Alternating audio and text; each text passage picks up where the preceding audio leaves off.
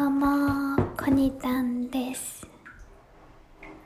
あの、もうしばらく投稿しないよ、みたいなことをツイッターで言ったんですけど、今日ちょっとライブをしちゃって、で、今、話も撮ってるっていう状況なんですけど、なんでかっていうと、めっちゃいい本というか私的にすごくしっくりする本に出会えたので半身浴をしながらこの気持ちを残したいなと思って撮ってます。ライブでね話す練習したんですけどまだ上手に話せる気はしなくってでもまあ記念に残しときます。今日読んだ本なんですけどと、寂しさの授業？さ寂しさの授業っていう本でしてあのー、寂しさっていうね寂しいっていう感情が私すごくこう興味があって私も寂しいなって思うことがあってでもその寂しさってなんか人肌が恋しいとかそういうものではなくってなんかこう自分っていうのはこう世の中この文章の中では世界っていう言い方をしてるんですけどその世界の中でどういうものなのかとかなんか私って居場所があるんかなみたいな。前もちょっと配信で言ったことあるんですけどあの気になってるところがあってだからちょっとこのタイトルに惹かれて読んでみたんですけどね。なんかこう寂しさっていうものはみんなにもあると。それはなんでかっていうと文章を引用するとうん、私は世界の一部として生きざるを得ないけど世界は決して私の一部にはならない。って書いてあってあの私っていうのが、まあ、ありのままの自分みたいな意味合いでこの本では表されてるのかなと思うんですけどそのありのままの自分がありのままの自分であることによって世界から受け入れてもらえないっていうことはねあると思うんです。例えばなんかこういじめとかもそうやし例えば普通って何って話やけど変わってるねって言われてあなたと私は違うよみたいな感じでこう言われてしまったりとかそういうことってまあ誰しも少しは経験したことがあるかなって思うんですけどそういうことであったり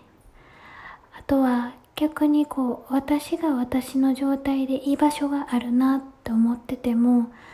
じゃあその居場所を私が抜いたらその世界は回らなくなるのかっていうとそれでも当たり前のように世界は回っていく。っていうのでこう寂しさを感じたりとか人それぞれこうありのままの自分と世界っていうものと比べて寂しさを感じることってあると思うんですね。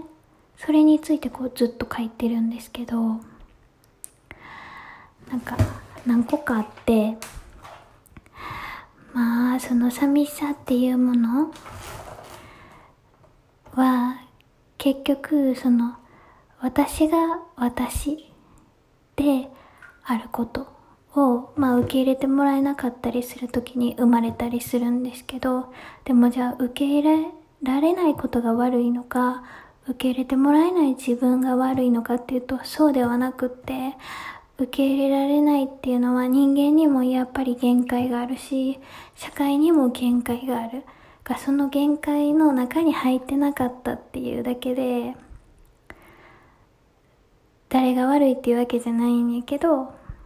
まあ、それ受けてもらえ受け入れてもらえないっていう気持ちになっちゃうことがあると。じゃあそれって自分で自分を受け入れることっていうのできるのかっていうとまあ100%できないわけじゃないけどやっぱり人は誰かに自分を分かってもらうっていうことを通じて自分っていうものを肯定する存在というふうに書いてあってまあ確かになって思うんですけどそれは人は一人で生きてるわけじゃなくって社会とかに生きてるから。誰かに肯定をしてもらうことによって自分のいる場所が生きる生きれる場所が目の前に広がる時が来るんじゃないかそのきっかけをつかめるんじゃないかみたいなところでその自分にを理解してくれる人受け入れしてくれる人っていうのをこうね求めるんですけど、まそれその人が現れるのって運の問題みたいなところもあって結局まず自分っていう私っていうものを殺さないっていう意味では誰かいつか自分を見つけてくれるんじゃないかっていう希望を持つことがすごく大事って書いてて。でもその希望を持つってことは世界が私を受け入れてくれないっていう悲しみをちゃんと自分で引き受けてでそれを待つ。そのこと自体が自分自身を歩み始める一歩だみたいな感じを書いてて、まあ、そういうふうにその悲しみとかを受け入れることによって想像力っていうものも高まるしその失望が大きければ大きいほど、まあ、何かを変える原動力にもなったりするしからその事実っていうのをちゃんと受け止めてその上ででも誰かが来てくれるかもしれないっていう希望を持つこともしくはそれを自分で探しに行こうみたいなねこう歩み始めることっていうのはすごく大事っていうことがまず一個書かれてて。でもう一つは今の時代は生きること生命的に生きることに必死になるというよりかは生きることはできるっていう時代だからあの普通に生きる。誰の価値観とも対立をせずにそのマジョリティの価値観から排除されないみたいなね。その通に生きることになれるっていうえっ、ー、と環境はあってでも普通に生きて普通に生活しててじゃあ幸せかっていうとどこかで自分がいない世界自分がいなくても世界が回っていくっていう事実を目の当たりにすることがあってそうなった時に人間は自分のことを自分でどうでもいいって思うことは難しい。から自分が生きる支えになるような自分のこう物語というか特徴とかを欲しがる。勉強頑張る。スポーツ頑張る。音楽頑張る。メイク頑張る。誰かに愛されたいって尽くすとか。っていう風に頑張って自分の物語を作り出そうとする。でもその物語って結局今までの自分からなる今の自分っていう歩んできたところに実はあってから私っていうものを述べられるものって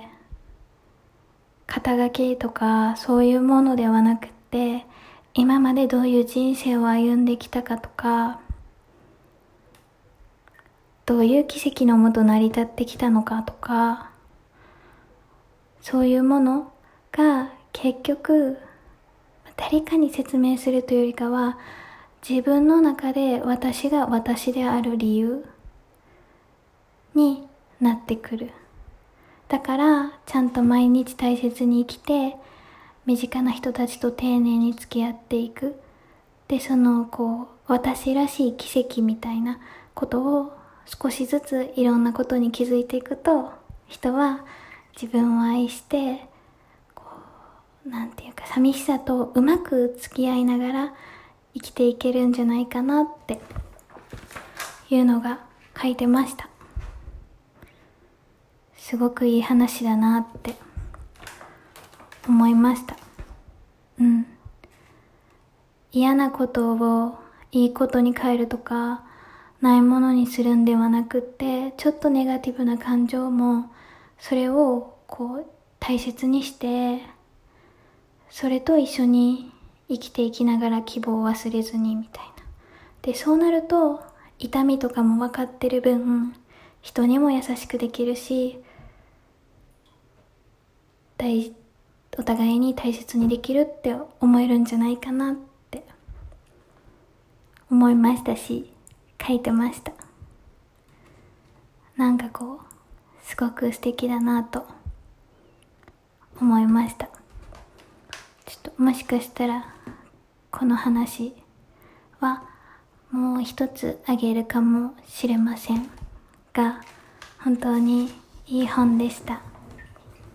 以上です。失礼します。